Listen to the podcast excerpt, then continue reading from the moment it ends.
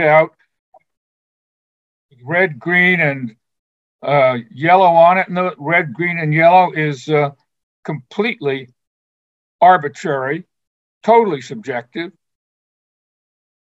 And uh, patients don't think in generic terms, such as I have a p value of zero point whatever it is. That's not the way clinicians think either. On the other hand, scientists think in terms of groups or categories. They want a perfectly understood gold standard. They want everything to relate to that standard. They want to eliminate uniqueness as much as possible, and they want data that is really, really precise and accurate. And they think in terms of specific absolute labels, means, and p values. And we're frequently taught, especially in the first couple of years in medical school, by scientists. And that's important for scientists, but they ruin us as clinicians. Clinicians and scientists think differently. The methodologies are different, but there are three ways that they're the same, the same way that they are for patients both scientists and really good clinicians want material that relates to reality. It's not an illusion. It's correct. It's accurate. And furthermore, it's pertinent for what's under consideration. This is where physicians frequently fail. A randomized control can be totally valid, but completely irrelevant. When a person says, I hurt, there isn't any more relevant information in that, even though it has nothing to do with a randomized controlled trial. And does it matter? Okay. This is something, this is the major thing that I hope, one of the major things I hope you'll go away with. This graph, or something like it, sits in the desk drawer of every examining room. I use it with every patient, and it guides me both with patients and in my personal life. And what it says is that everything goes through stages. No, Ecclesiastes says there's a time and a place for everything, a time to love and a time to hate and a time and so forth. Well, that's true. There are times for things. And from a person, from the patient's point of view, and we're going to be talking primarily about glaucoma, but this relates to anything. If they feel fine, they think they're fine. If they feel sick, they think they're sick. They're not interested in pressure or cup disc ratios. They're interested in how they feel and function and what things are going to cost. Now, they also know that there's a transition zone between feeling well and feeling sick, and that somehow they data pay, pay attention to that. But, but this is the way doctors think. Doctors think, oh, this person's pressure is 27. That's too high. It's not normal. Wow, sick. That person down here, because their pressure is above outside range. Or they think the person's pressure is 15, they're fine. Okay, they've got normal findings. Doctors think in terms of findings being okay, normal, or marginal, or outside normal. So we have two different cities. We've got this city of doctors, and then we've got the city of patients at different cities.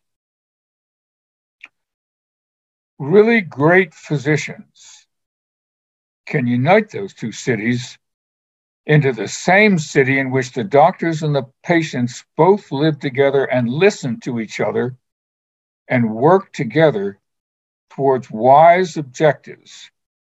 Patients are not always, you know, sometimes they want things that aren't so wise. Doctors frequently want things such as normal. Who gives a damn whether it's normal or not? Why are we so fixated on normal? So, how do we bring those two together? Well, now, why do I start with these obvious comments? Because there's some things that doctors believe are helpful, but a lot that doctors believe are not helpful. So, my hope is to have all of us become more aware of what's really helpful when we're caring for patients and what's not helpful and how to make that distinction. So, the foundation of my method is for each of us to think for ourselves. And we ought to do something because the evidence is valid, it's relevant, and it's important. And we have to think what action is going to make that work. We should not follow the standard of care. We ought to decide what's the best for the unique person being considered in the context of that person's real world, recognizing that every time and place and situation is unique. There is no standard person and there's no standard real world. These are standards of care. Just think of these. You know, people in 1100 were not stupid. Are we smarter or dumber than they? We don't really know. We're probably not smarter, but they thought the earth was flat because they could look out and it was flat, obviously. They believed that the earth was the center of the world and the sun went around it. In the 1700s, people were um, in Philadelphia frequently got yellow fever because it was spread by mosquitoes and they were common in Philadelphia. And the traditional thing was to take blood from them. A little bit later, traditional treatment for treating people with glaucoma was enemas. Now, maybe they worked because what they did was they concentrated the blood, and the blood may be sort of like using a, a, a hypo, uh, uh, an osmotic agent. It might very well have lowered their pressure. When I was a resident in 1960, everybody with a pressure over 21 was treated because we knew they all had glaucoma. Now, people with pressures over 27 are treated because they people think they're going to get worse. Or more recently, if a person's got a thin central cornea, oh my God, that's really terrible. Got to treat those people. Those are all pieces of evidence that relate to standard of care. They're all evidence based.